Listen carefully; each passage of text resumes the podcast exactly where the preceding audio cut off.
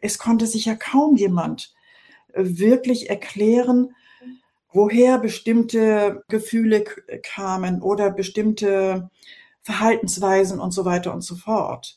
Weder konnte ich das sozusagen, selbst als ich studiert habe, konnte ich das bei meiner Mutter nachvollziehen, äh, noch konnte ich das bei mir. Und so ging es eben ganz vielen aus unseren Jahrgängen, mhm. die sich gefragt haben, was ist eigentlich mit uns los? Mhm. Ja, äh, also warum sind wir so komisch? Warum sind wir so, wie wir sind?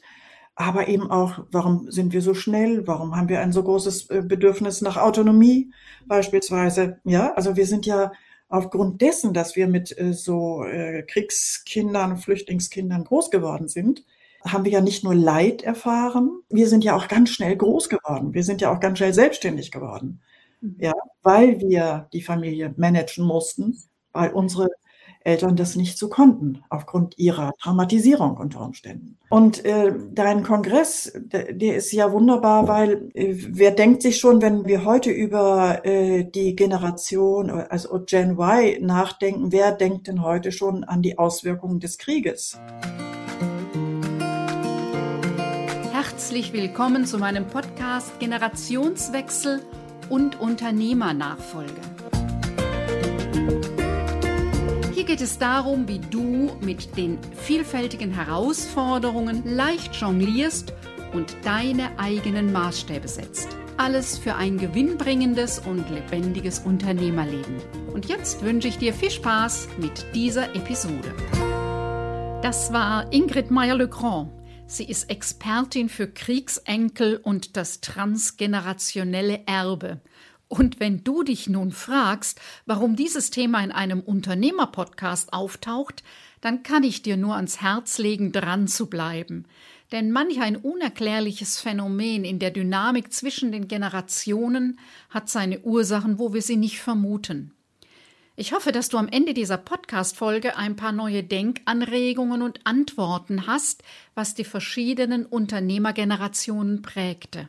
Und ich hoffe, dass wir dich neugierig machen auf den ausführlichen Beitrag von Ingrid Meyer-Legrand bei unserem Online-Unternehmerkongress. Ist das interessant für dich? Dann klicke auf Abonnieren, damit du keine Folge mehr verpasst. Denn dieser Podcast dreht sich um die Themen Unternehmerperson und Unternehmensführung sowie die Dynamik im Team und der Unternehmerfamilie. Und nun wünschen wir dir eine Menge neuer Impulse, denn Nachfolgeunternehmer und Zukunftsunternehmerinnen haben eine steile Lernkurve. Ich freue mich sehr, dass du da bist, Ingrid, weil wir haben ein ganz, ganz außergewöhnliches Thema. Generationswechsel, worin besteht das transgenerationelle Erbe?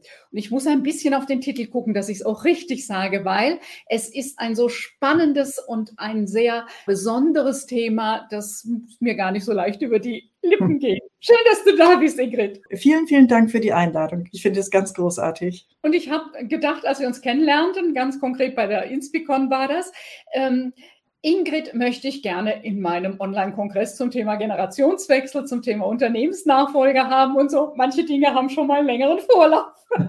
genau. Schön, dass du eben auch als Referentin dabei bist. Aber weil dieses Thema nicht so schnell sich ähm, erschließt, wollen wir gleich da ein bisschen tiefer gehen, äh, was, was das heißt. Also vielleicht vorweg, du bist Expertin für das Thema Kriegs- Enkel.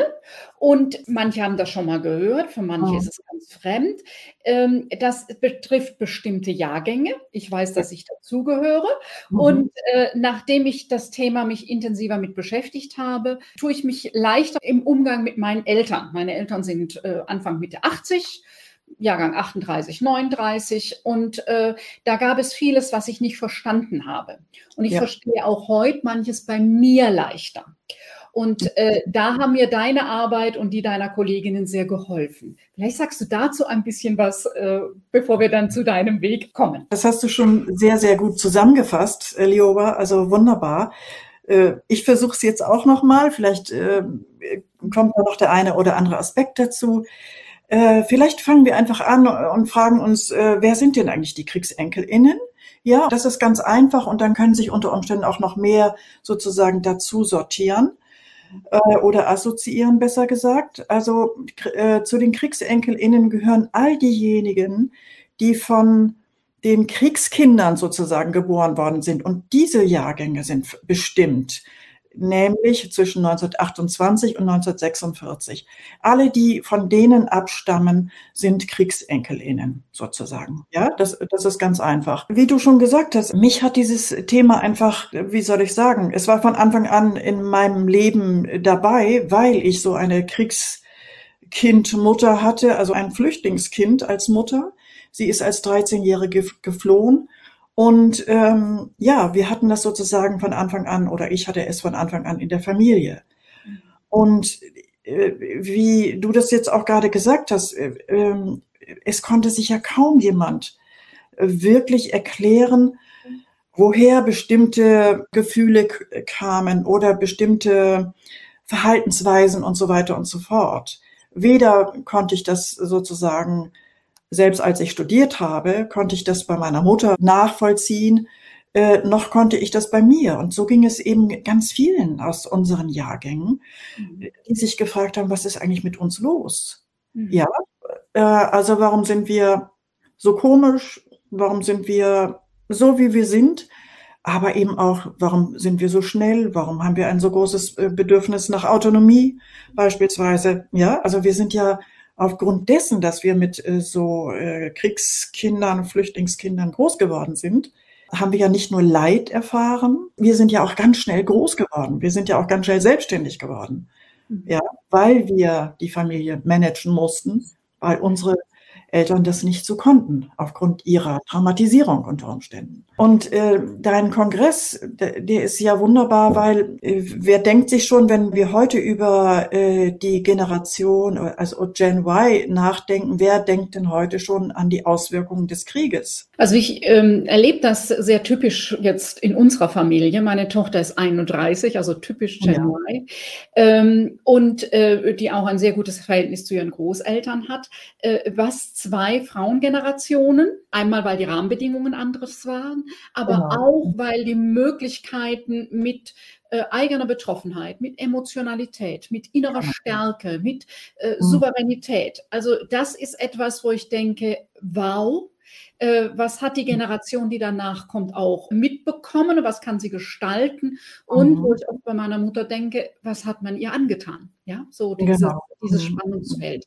Und mhm. dass das eben nicht nur individuell ist, die einzelne Person und die einzelne Familie betreffend, sondern diese durchgängigen Themen. Und da wirst du beim Kongress nochmal tiefer einsteigen. Wie bist du denn äh, zur selbstständigen Beraterin und Spezialistin zu diesem Thema äh, geworden? Das ist ja nichts, was so vom Himmel fällt. Also wie war dein Weg als Unternehmerin, als selbstständige Beraterin? Mhm. Mhm. Ja, ich habe ja schon erzählt, dass, dass dieses Thema sozusagen von Anfang an in meinem Leben dabei war, durch meine Mutter, die geflüchtet ist. Aber äh, in der Zeit äh, konnte man dieses Thema natürlich überhaupt noch nicht aussprechen. Mhm. Ja, also äh, dieses äh, Thema Kriegsenkel und, äh, und Trauma, ähm, beziehungsweise Kriegskinder und Leid, das war einfach schier unmöglich in der Bundesrepublik darüber zu sprechen, auch in der DDR nicht. Ja, also dieses Thema war zwar immer äh, präsent, äh, aber auf eine ganz, ganz äh, komische Weise sozusagen. Ich konnte es noch nicht benennen. Mein Lebenslauf war sozusagen ein sehr typischer für Kriegsenkelinnen. Also mit zahlreichen äh, Umbrüchen und äh, immer wieder sich neu erfinden und so weiter und so fort. Also wie viele aus meiner Generation habe ich nicht den geradlinigen Weg genommen, sondern ähm, Mitte, Ende der 70er Jahre stand ja auf dem Plan die allseitig entwickelte Persönlichkeit. Mhm. Und der bin ich nachgegangen durch verschiedene Aktivitäten. Und ich muss eins sagen, die damalige Krise Ende der 70er Jahre, mhm. Weil wir ja heute wieder eine große Krise haben, Ende der 70er Jahre gab es zum ersten Mal in der Bundesrepublik eine große Krise und die hat mich sozusagen aus der Bahn geworfen und ich habe sie als Chance benutzt, wirklich einen anderen Weg zu gehen als den typischen Weg einer Sozialarbeiterin. Ich habe nämlich Sozialarbeit studiert. Darüber wollten wir damals die Welt verändern. Also, ich habe ganz viele verschiedene Aktivitäten gemacht damals. Ich habe einen Frauenbuchladen mit unterstützt. Ich habe eine Frauenzeitschrift äh, mit herausgegeben aus, aus der autonomen Frauenbewegung.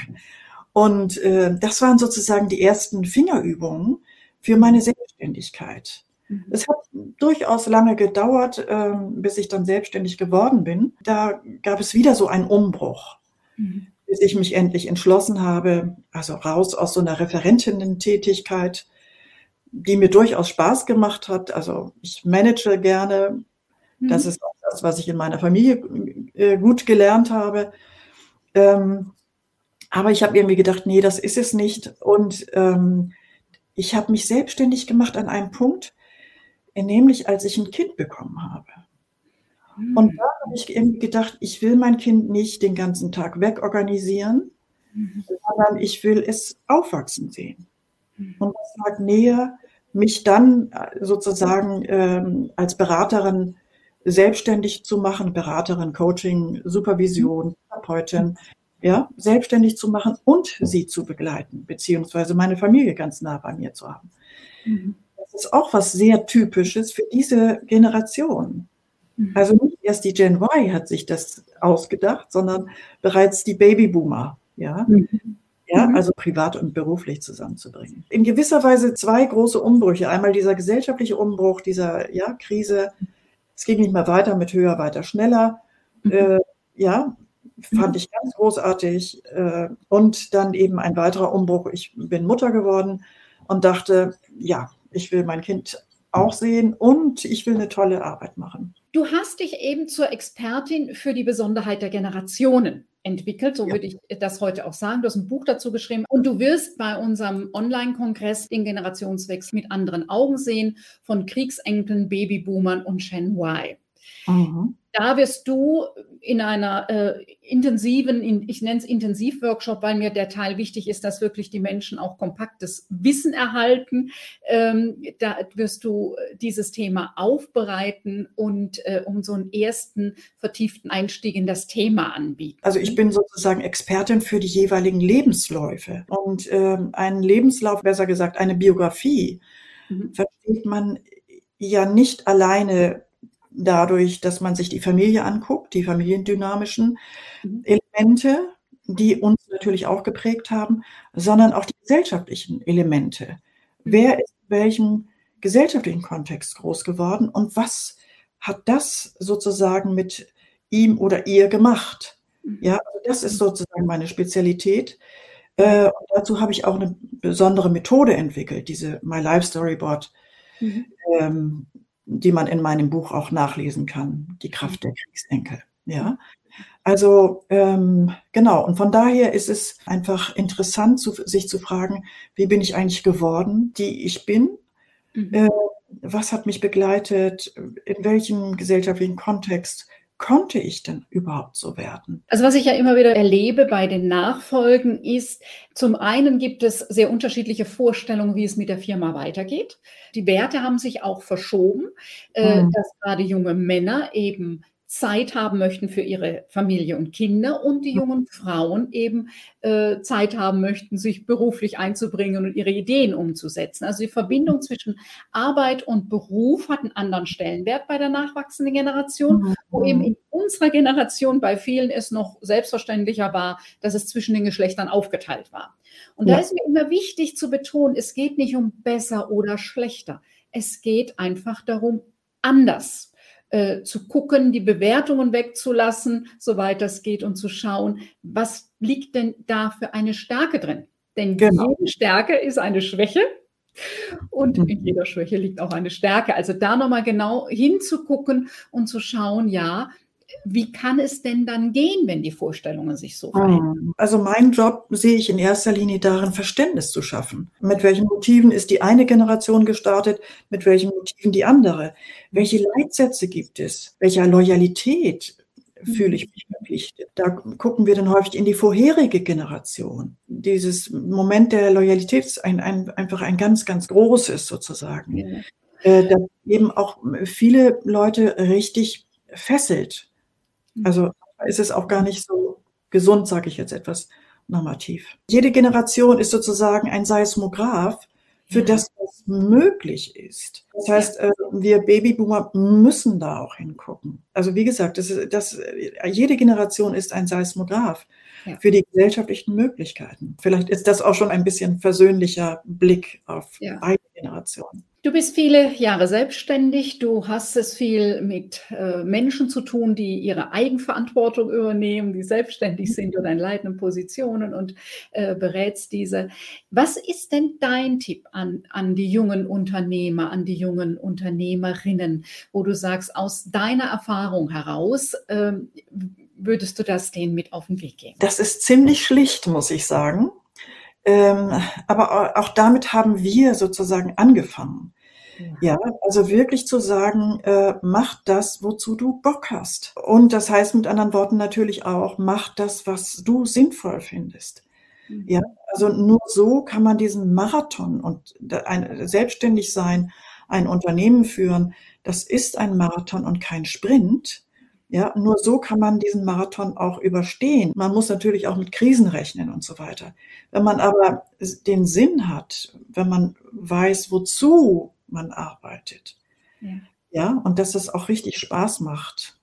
Äh, ich glaube, das ist das, was ich gerne weitergeben möchte. Und was ja oft ist, äh, gerade so in jungen Jahren und dann von auch Menschen, die oft in, in, Unternehmerfamilien involviert sind, weil da eben so viele Erwartungen im Raum stehen. Mhm. Ähm, es braucht manchmal ein bisschen, bis man da raus hat, was ist es denn, was ich wirklich, wirklich will. Ja, ja. das ist so vielleicht ein bisschen Goldgräberarbeit. Da muss man erstmal im Dreck wühlen, bis man die Goldnuggets mhm. findet.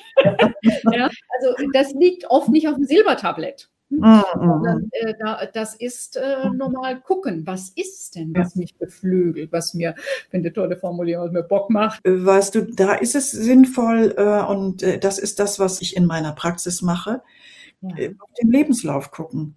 Also was habe ich eigentlich schon in meiner Familie gelernt?